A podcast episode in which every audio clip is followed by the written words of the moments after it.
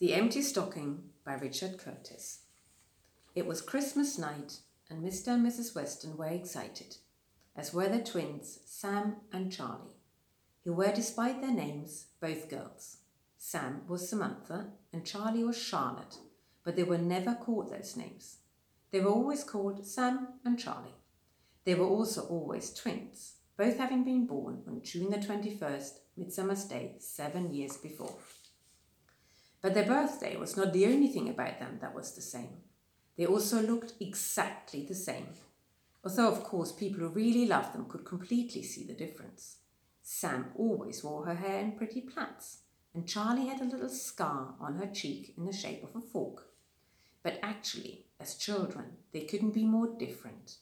And on Christmas night, that was a very serious worry, because Sam was always very well behaved, and Charlie was well, not to mince words, because this is basically what this story is about.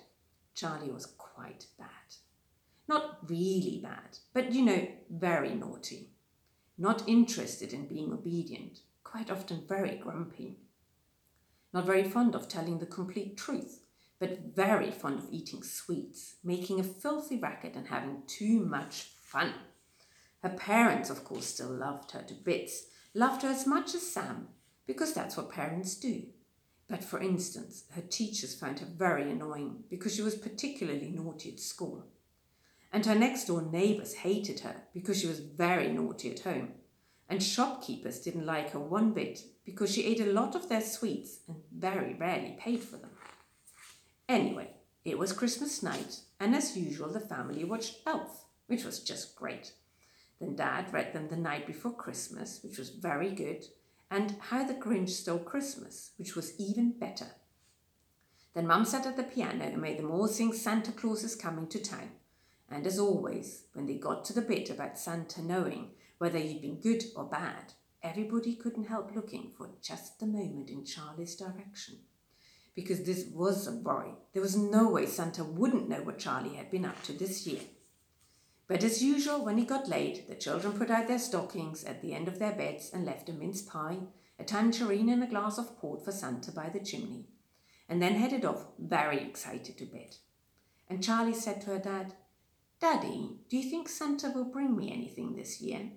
And her dad said, Yes, of course he will, my darling. But there's no denying it, he was a little bit worried, because this really had been Charlie's naughtiest year yet. What with the whole eating a whole box of chocolates incident, and the glue in the DVD episode, and the ice down the back of the teacher's dress moment, and the worst things. Then Mum and Dad went upstairs to, pre- to bed pretty early too, because they'd heard a story about a mum and dad who had stayed up late and actually bumped into Santa Claus on the stairs. And Santa Claus had scarpered, and they'd had to quickly fill stockings for their kids themselves to make up for Santa's hasty exit. So at ten past eleven, they got into their pyjamas, turned off their lights, and even though they whispered till midnight, at least they knew that Santa could get on with his job undisturbed. And of course, that's exactly what Santa did. At about 1.15 in the morning, he arrived in England from Spain in a very good mood because he was getting quite near home. He moved up swiftly from Kent, rushed through London, and sped on to Suffolk, where good Sam and naughty Charlie lived. He landed in the garden, placed the hungry reindeer near a tasty hedge. By the way, look out for that next year. If you've got a garden, you'll normally find that a bit of it has been mightily munched on Christmas morning. And then headed down the chimney into the living room.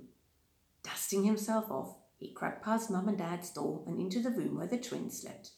And there he filled one stocking and left the other one completely empty.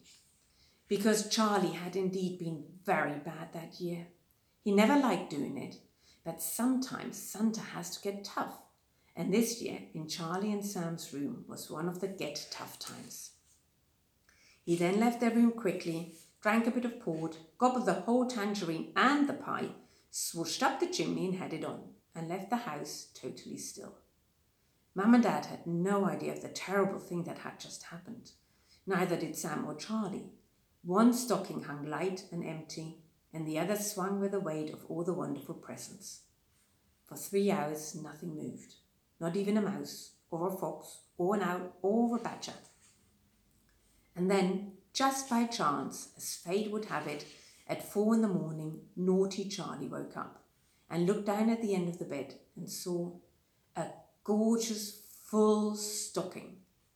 Because you see, Santa hadn't looked very carefully, and when Charlie and Sam were sleeping, you couldn't see Sam's plaids, and you couldn't see the scar on Charlie's cheek. So they looked exactly and completely and utterly the same, with disastrous results. Charlie was thrilled about the stocking, and because she was quite naughty, she decided that she would go and sneak a peek at all her presents before everyone else woke up. But as she went down the bed, she looked across at her sister's bed and saw the empty stocking. And she stopped dead, and she just sat there and thought very hard with a big frown. Because no one had ever really bothered to notice, but amongst all her naughtiness, Charlie really loved her sister. And sometimes the actual reason she was naughty was because she loved making Sam happy. And sometimes when she was really naughty, it was because she loved making Sam laugh.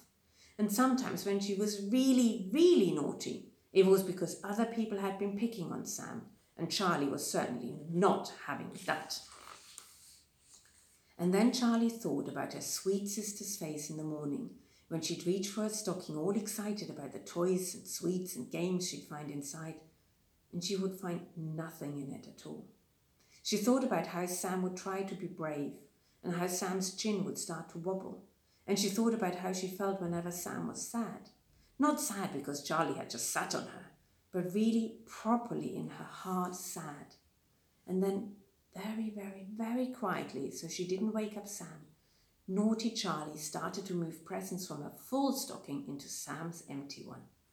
Present by present, one after the other, in a totally mathematical manner.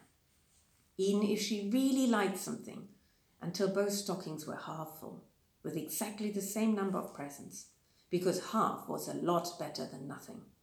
And when she'd made completely sure each stocking was the same, Charlie breathed a sigh of relief and went back up her bed and back to sleep and everything went quiet again at home. But not as it turns out on Santa's sleigh, because Santa was getting near the North Pole when suddenly something very unexpected happened. A light started to flash on his good bad meter, the machine that told him which children had been good and which ones had been bad. And Santa looked very surprised indeed, because this had never happened before.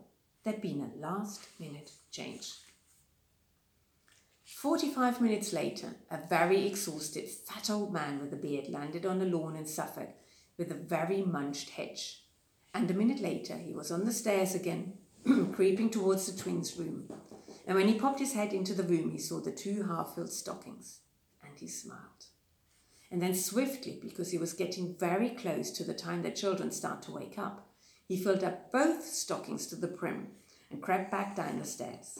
But just as he put his head in the chimney, he had one last thought and headed back up the stairs, one last time, and popped one last little thing into Charlie's stocking. Five minutes later, Santa flew away in the highest of spirits, and indeed, just like he used to in the old days, he hollered for all to hear, Happy Christmas to all, and to all a good night. Which actually woke up good Sam, who looked down her bed and saw a completely full stocking, just as she expected. Then she looked across at naughty Charlie's bed, a little bit worried, but she saw, thank heavens, that her sister's stocking was completely full as well. So she woke Charlie, who for some reason Sam could never explain, looked very shocked indeed by their two full stockings. I suppose, Sam said to her mum later, it must be because Charlie didn't expect to get any presents at all this year. And Sam and Charlie both rushed into Mum and Dad's room and opened all their presents, one after another, and everyone was very happy indeed. But when the stockings were completely empty, Charlie happened to put her hand in just one more time, just to check.